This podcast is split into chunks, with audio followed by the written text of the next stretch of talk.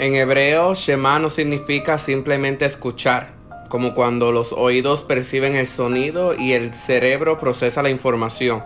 Más bien, Shema significa escuchar, prestar atención y responder con acción a lo que se ha escuchado. Nuestro Elohim, nuestro Dios, nos ha regalado un nuevo día.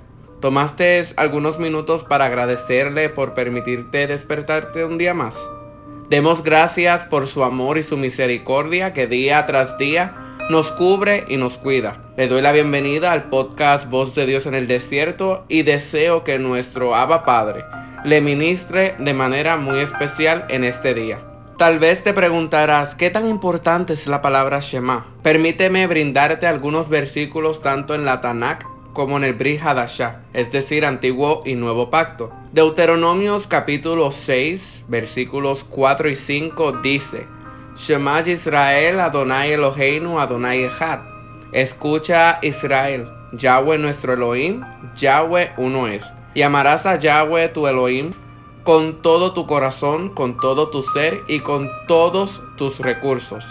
En la versión Reina Valera 1960 dice, Oye Israel, Jehová nuestro Dios, Jehová uno es. Y amarás a Jehová tu Dios de todo tu corazón y de toda tu alma y con todas tus fuerzas. Si observamos nuestras Biblias al comienzo de este capítulo, notaremos que el título del mismo es El Gran Mandamiento.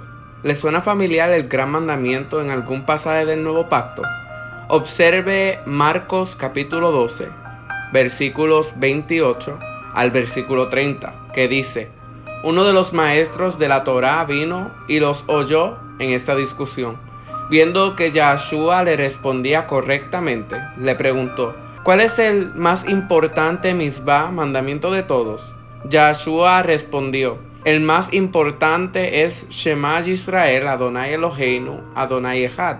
Escucha, oh Israel, Yahweh nuestro Elohim, Yahweh uno es. Y amarás a Yahweh tu Elohim con todo tu corazón, con toda tu alma, con todo tu entendimiento y con todas tus fuerzas. En otras palabras, nuestro Dios nos está diciendo, oye pueblo mío, a las instrucciones que te estoy dando o te estaré dando más adelante. No está de más decir que cuando Yeshua, o sea Jesús, mencionó estos dos mandamientos, el de amar a Dios sobre todas las cosas y a nuestro prójimo como a nosotros mismos, no estaba ignorando los mandamientos que fueron dados en el Éxodo, ya que se le preguntó cuál era el más importante de estos. Porque sabemos que si oímos la voz del Padre y lo amamos, no vamos a ignorar estos mandamientos.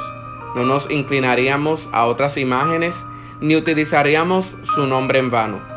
Y si amamos a nuestro prójimo, no vamos ni a matar, ni a robar, ni a desear la mujer de nuestro prójimo, etc.